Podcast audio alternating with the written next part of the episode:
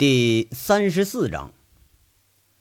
三天以后啊，杨伟正式启程了。这一站直接就奔了大连，那是韩傲雪的故乡。眼瞅着啊，这都进腊月了，杨伟把这帮子保安都打发回家了。哎，约好了，出了正月给大伙一准信儿。这还专程啊去看了刘大刚他们一家，给留了点钱。你说这大刚啊，他也是点儿背，老婆这身体本来就不好。冬天出门啊，又滑着摔了一跤，那关节炎他妈还带骨折了。杨伟又是给留了点钱，安置大刚啊，让他好好在这看着媳妇儿。这事儿一办完，回头再想韩傲雪，一想那麻烦了。为啥呢？哈，这光高兴着跟人家真刀真枪的来了几次，那你居然不知道这姑娘的底细，光知道这韩傲雪是大连人，家庭住址在哪儿啊？啊，家里头还有什么人呢？这一连串的疑问，那杨伟却是一点都不知道。无奈之下，就想了个馊招，直接找锦绣派出所这个王英堂。每次呢，锦绣新进人呐，都来这儿办暂住证啊，只有这个地方才留着韩傲雪的记录呢。那王英堂一见杨伟，倒是挺热情。一听杨伟说要查暂住记录，那脸就拉下来了，说一句。你寻思你是凤城公安局局长呢，是不是啊？想到哪儿查你就查呀？那说啊，不是，我不知道傲雪住哪儿，我这不准备找她去吗？不是，你俩不不是对象啊？那小雪哭哭啼啼的找我，我还以为你俩这感情多深呢。你这怎么的？你连人家在哪儿你都不知道啊？感情这么也是露水夫妻？哎呀！你说你那个坏样啊，那个跟跟那个小杯似的，一次性的呀，这是啊。王英堂在那块开始取笑人了。这锦绣里头这一类就是老公老婆的，那叫的多了去了，这都见怪不怪。杨伟被说的呀，在那吸溜吸溜鼻子，脸红，耳朵也发烧，在那说着：“叔啊。”我我我这不是准备找个长期媳媳妇吗？你说我都这么大了，也也该找媳妇了。这雪儿啊，对我是真不错，我就想找她。你说可这一出来吧，这不出事儿了吗？完了，人也走了，联系不上。你说我就哎呀，叔啊，你你这说啥你也得帮帮我忙啊。那王英堂啊，瞪着杨伟老半天，哎，呷了一口茶，慢条斯理就说了。杨伟啊，我就问你一句啊，你小子是真心的还是假意的？不是你看这这什么意思啊？你要真心呢，我可以帮你这一次；你要就想玩玩呢，拉倒啊。那小雪姑娘人不错，就你这混球啊，你就别祸害人家姑娘了，你积点德吧啊！我我这我这杨伟啊，一下让这句话给噎了个半死。他噎老半天才反应过来，就说一句：“不是老王哎，你这也忒不地道了啊！怎么就叫祸害了？我还准备娶雪儿回家当媳妇去呢。”那王英堂一听，却是站起身来了，上上下下打量杨伟一遍，说了：“杨伟啊，你小子我信不过。那小雪姑娘是真不赖啊！你个混货蹲看守所，人都眼巴巴看你去，还送吃送穿的。”那老婆也就不过如此了吧？我是怕这姑娘啊，跟了你小子遭罪啊！别你将来又进去，你再判个十年八年的，那姑娘守寡了怎么的啊？那我不都成帮凶了吗？那我我，哎我得得啊！哎，我惹不起你，我我躲得起，拉倒，我不问行不行？这话呀，气得杨伟是转身就要走。你给我站住！我让你走了吗？哎，我跟你说，老王啊。你还就别吓唬我，我又没犯事儿。你这一亩三分地，我是想来就来，想走就走，你还能怎么的呀？杨伟这横劲儿又上来了，这人呢又不犯他手里头，说话咱不也硬气吗？小子，说话硬气了啊！王英堂上前看着杨伟说了一句：“杨伟啊，忙我可以帮你，不过呢，你得先帮我个忙。”哎呀！王双，你看你你也不早说呢，你这杨伟这脸马上就换了一副笑颜，谄媚似的在这问着：“呃，您说，哎，咱咱哥们都能答应？哎呀，叫你那帮小子都给我悠着点啊！这大腊月天了，别在我辖区里头给我整什么事儿。去年呐，你们这帮孙子搁这区打了好几架啊，整的我们年都没过好。今年要有事啊，我先逮你。这王英堂说话都直接都发恨呐，一想起往年守着这个锦绣，那就安生不了，他就来气。哟哟哟哟，哎，叔啊，这事儿我可真帮不了你。那怎么着？我说话不管用了是吧？你杨队长这比我这所长还厉害了，是不是啊？哎嘿，哪儿话呢？我已经从锦绣出来了啊，跟我那十几个兄弟啊也都被开了。我们现在啊都放长假呢。锦绣这一块呢，谁爱折腾谁折腾，您还就赖不着我了。杨伟这说话呢，纯纯的是幸灾乐祸的口气。什么什么什什么玩意儿？你跟我细细说说。王英堂是一脸不信，他拉着杨伟就坐下来了。杨伟呢，就把这段时间发生的事儿大致给说了说，还把自己想出来干点正事儿这个想法啊也说了说。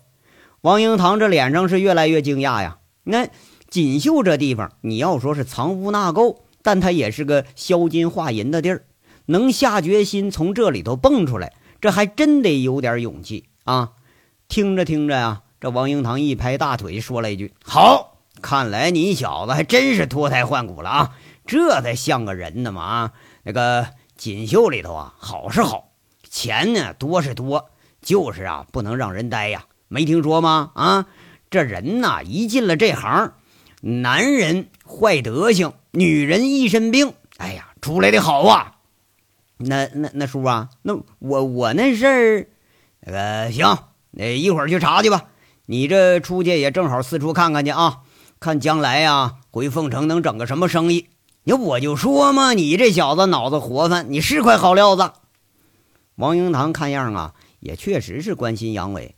杨伟莫名的感到了一阵温暖。回头想想，这抓自己最多的人，反而成了最关心自己的人，这才真是人生如戏，戏如人生啊！从省城啊，直接坐飞机，当天晚上就到了大连国际机场了。一下飞机，这扑面而来的就是一股海风的气息，与山里的凤城它是截然不同。远远的啊，看着这城市里是流光溢彩，分外妖娆，仿佛是一片灯与火的海洋。杨伟这一机灵啊，才发现这个地方这天气也是非常冷。哎，不是出行的兴奋还未消去，他一路啊高高兴兴的就打了个出租车出了机场了。这个。司机呀，直接发动车就问了：“老板，呃，去哪儿啊？啊，我那个找个地儿坐下。啊，你这是啥标准的？呃，差不多就行啊。”杨伟在这大咧咧说一句：“啊，那去花样年华吧，离这儿也不远。”嘿，歌城啊，歌城不去不去啊！我我不找小姐。杨伟一听这花样年华，那是暧昧十足，还以为是歌城呢。这，你说这咋跳来跳去，你跳不出这圈了呢？哎呀，老老板，你不知道啊，这是个酒店啊，在我们大连很出名。司机在那笑笑说了：“您要想找小姐呀，我推荐您去金碧辉煌，那里头脱衣舞啊。”哎，得得得得，那个啥，咱先住下吧啊。杨伟这摆摆手，你要说看来呀，全国上下一盘棋，基本都是大同小异。出租车司机那一出来，他比拉皮条的都还厉害。足足走了有二十分钟，才在一栋这高耸的楼前停下来。整栋楼是灯光通明，楼前掩映着两排光秃秃的树，这叶子是掉完了，不过呢，草坪看上去还是绿的。车子直接就开到了宾馆的门口。杨伟一下车，就有门童开门上前来迎客，往里头走。杨伟就觉着，哎，这服务啊，比天煞还上档次啊！等递上身份证，开了房，那总台俩服务员各自盯着杨伟看一眼，杨伟心里就鼓捣啊，嘿，这俩服务员那都比天煞那个漂亮啊！杨伟在这礼貌性的笑一笑，接过服务员的那个房卡，就上了楼层了。杨伟刚一走啊，总台俩服务员又照例评价上了，嘿，来个黑帅哥哈！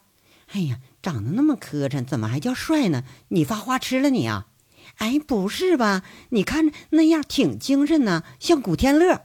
你什么眼神儿啊？山西来的土老帽，你没看着拿钱都从裤腰里往外拽呀？嘿，那不是煤老板吧？我听说煤老板那有钱可有了去了呢。不像，煤老板一来呀，后面还杵俩电线杆子保镖呢。这人住标间啊。这一夜安眠的杨伟，他早上起来啊，都来不及欣赏大连的风光。按照王英堂给复印的地址，找到了中山区解放路延安小区 B 栋。一看这房门号，他傻了，门上俨然挂了一个诚信中介公司的牌子。你说我操啊！这这搁家里都能开公司了？杨伟心里在这琢磨：这是韩傲雪自己个儿开公司了？那不能啊，这才几天呢！一开门呢，这是一个二十八九岁的女士。杨伟看了半天，怎么着也跟着韩傲雪他联系不上，那肯定不是韩傲雪的姐姐妹妹啥的，这长得差别太大了。先生，有什么可以帮您的吗？啊，我找人，找保姆。杨伟摇摇头。找房子。杨伟又摇摇头。找小时工。杨伟这还是摇摇头。那你找对象啊？杨伟又摇摇头，哎，一听不对，又点点头。哎呦，我说大兄弟，找对象有什么不好意思的吗？啊，我们诚信中介啊，以诚待客，以信待人。我们这时候就是有这婚介业务。哎，您看哈，这儿有资料，从二十二岁到五十二岁是应有尽有，保您找到幸福的另一半。您要是有什么呃要什么条件的，那个有工作有职业的什么的这些，哎呀，对，您先说说你呀，您这工作职业月收入这个带小孩吗？那个男的女的，您对女方什么要求啊？哎，对了，那个先交一百块钱咨询费啊。那女的拉着杨伟啊，就给摁椅子上了，拿着一大堆资料，连珠炮似的就开说，说老半天呢。杨伟这愣是插不上一句嘴。后来，杨伟好不容易才插一句：“不是，不是，不是，大大姐啊，你误会了啊，我找对象。嗨，你这我这不是给你找对象呢吗？”那女的是一脸诧异，拉了个椅子就坐杨伟旁边了。杨伟凄凄哀哀在这说：“我那是我我我有对象。嗨，你有对象，你还找对象啊？你逗我玩呢？啊？那怎么着？你想再找个小的啊？”那女的那粗喉咙大嗓门一下就反应过来了，杨伟赶紧说：“这这这哪跟哪儿不不是？是这么个事儿啊！我对象啊留了个地址，他就就是这儿。嘿，你这不瞎扯呢吗？这我家，我儿子都上三年级了，都跟搁哪儿又跑出你这么个山炮来呀？”那女的这是一脸不善了。你说这一大早上，咱还以为有生意呢，谁知道来了个搅事儿的？不是，大姐大姐。我呀，我先给您咨询费，完了你听我细说啊。杨伟这一下明白过来了，抽二百块钱拍桌上。你要说这有钱好办事儿，那女的一见杨伟掏钱了，脸上当时就开始堆笑了。来，您说您说啊，我们这是诚信服务，诚信办事儿，就在大连这地儿啊，没有我们办不了的事儿。杨伟呢，就把韩傲雪的这个事儿啊，前前后后这么一说，这一下子把对方就难住了。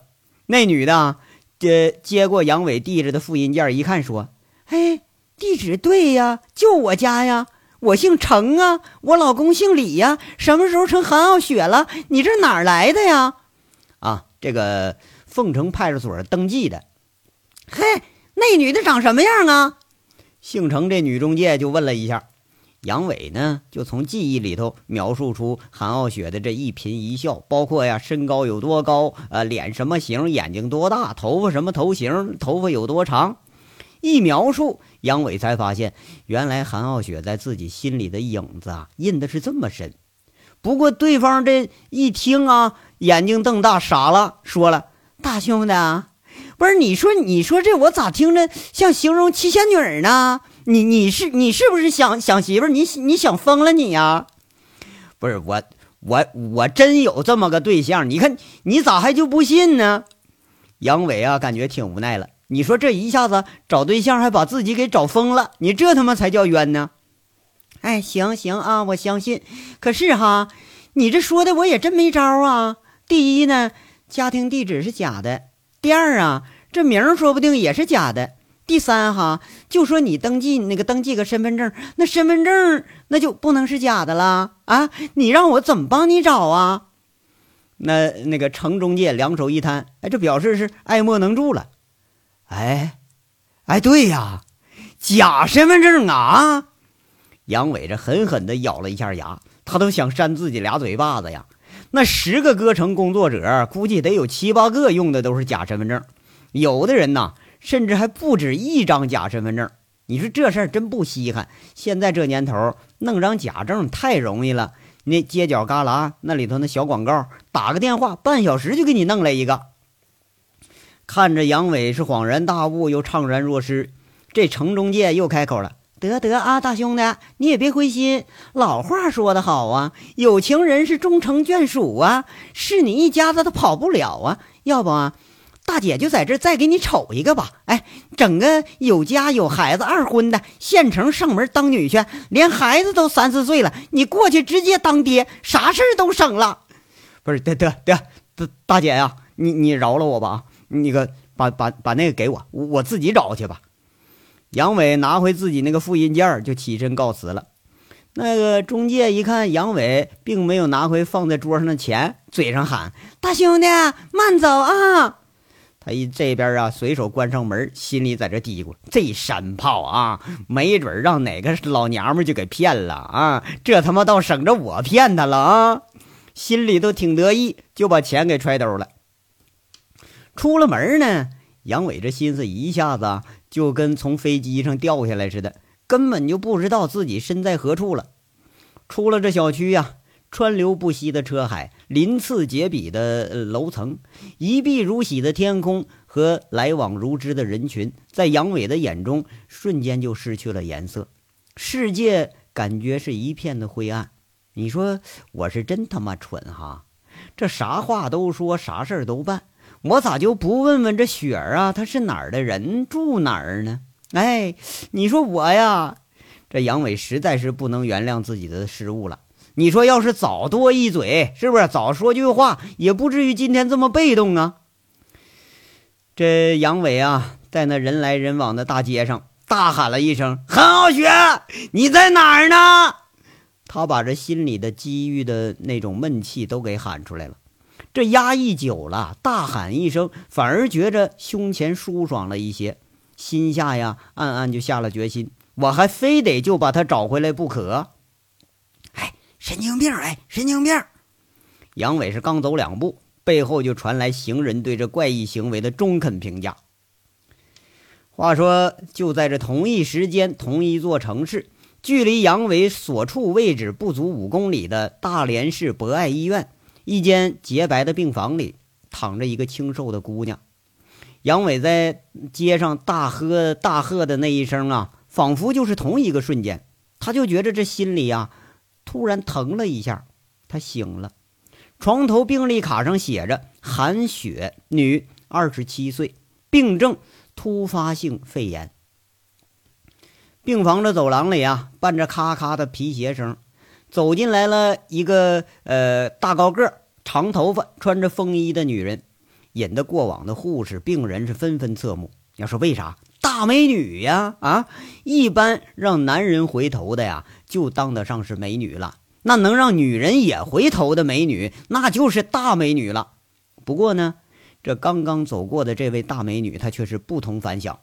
明显呐，那两条大长腿衬得这身材是格外出众，特别是那胸啊，连冬天那么厚的衣服都挡不住那胸起胸前隆起的三十四 D。哎，就这种女人，绝对是大众意淫、大众情人的最佳人选。要说她是谁呢？曾经在锦绣轰动一时的武妹儿她叫罗姬。罗姬一进病房，却见床上躺着的病人呢，要起身赫然这是韩傲雪。哎，姐，你别起来，医生说你得好好休息呢。昨天你这高烧啊，吓死我了。来，我买了点鸡汤，来，我喂你啊。罗姬手脚麻利的帮着韩傲雪垫好了靠枕，打开保温瓶，这一股香喷喷的味道就传出来了。谢谢你啊，鸡。哎呀，切，德行，你还跟我客气？这两年多了都是你照顾我，我还没照顾过你呢。这正好给我个机会，让我也伺候你一回。那罗基呀，就把这风衣给挂起来了。哎，嘴上说的还还还挺好听啊。这刚喝了两口，韩傲雪就摇摇头，说了一句：“哎，说不想喝了，说没胃口。”哎，姐呀，你这怎么了？平时大碗喝酒都不皱眉头，这不行啊！来来来，喝完啊！罗辑是不依不饶啊，硬在这要灌。那韩傲雪苦笑着，又把嘴给凑上来了，喝两句，又不经意的说一句：“啊，今天几号了？他快出来了吧？”这话一说的啊，人家就接了：“嘿，姐呀，不是我说你啊，又想那山炮了？我就没看出来那小子有什么好的。”要长相没长相，要钱没钱，要情调没情调，要文化没文化。哎，你看上他哪点了？我看那虎子兄弟都比他强。这罗基呀，他和杨伟没见过几面。那次在会所呢，杨伟发飙扛走韩傲雪的时候，他可是看着了。哎呀，你别这么说他，他人挺好的。嘿，切，姐呀。你这吃男人亏，你吃的还不够啊！啊，这男人哪有一个好东西呀？宁愿相信这世上有鬼，咱也别相信男人那张破嘴。嘿，这话还你教我的呢。罗辑一边说呀，这就又把一勺子汤给硬塞上来了。哎呀，这次啊，把姐妹们都解散了，你不怨我吧？哎，怨什么怨呢？我也不想干了，烦了，没意思。天天跳舞给那帮臭男人看，我想起来都烦。那姐呀，你准备干什么呀？我跟着你干。我呀，还没想好呢。哎，你不会是急着嫁人的吧？我嫁给谁呀？韩傲雪说到这儿，却是摇了摇头。嫁那山炮啊！这罗辑在旁边就笑了。我还没想好。韩傲雪在这说呀，后来呀，我也想过。喜欢归喜欢，能不能生活在一起啊，也是个问题。毕竟差异太大，我妈、我爸还有我哥这一大家子呢，能不能接受得了他呀，都是个问题呢。哎，对了，我病了，你没告诉我妈吧？这韩傲雪说着呀，一想起杨伟这个臭脾气和那个赖皮劲儿，他就脑袋疼。如果呀和杨伟在一起，他可以不顾一切。那杨伟进了看守所，俩人不在一起，哎，反而给了韩傲雪更大的自省空间。韩傲雪前前后后一想，两个人相处的这点点滴滴，还真就觉着呀，俩人就没有一点合适的地方。现在的这个韩傲雪，哎，不对，应该叫韩韩雪是吧？正处在一个转折时期，他不知道是。该呃回城接杨伟出狱重修旧好啊，还是该就此逃避？俩人啊天各一方，再就不往来了。罗辑摇摇头，反过来劝了：“就是姐，你这么漂亮，现在又有存款，都成个小富婆了，这怎么着也得嫁一个有身份、有地位的呀？要不有学历的也行啊，找个帅点的，将来呀，我给你把把关啊！哎呀，美的你！”这你这是给我找呢，还是给你找呢？韩傲雪在这说一句，俩人啊却都是开始笑了。哎呀，坏了，姐！罗辑一下好像是想起什么了，在韩傲雪诧异的目光中说了一句：“那山炮一出看守所，那见不着你，还不得疯啊？别跑这儿来搅和来呀！那人可什么事都干得出来。”不会，韩傲雪在这轻轻的说着。咱们这帮姐妹呀，身份证差不多都是假的。他能耐再大，他也找不着人。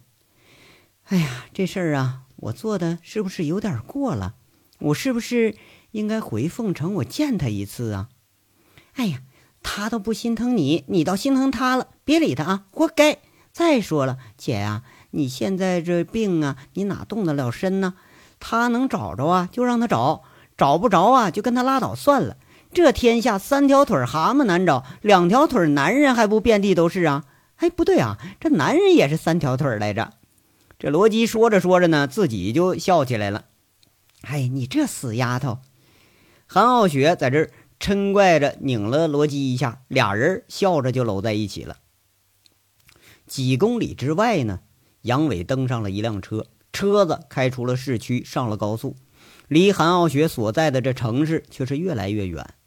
这个世界呀，它往往就是如此。不经意的时候，那个人就在身边就遇到了，但是等你真的专门去找了，那份曾经没有来得及珍惜的感情，却离你是越来越远。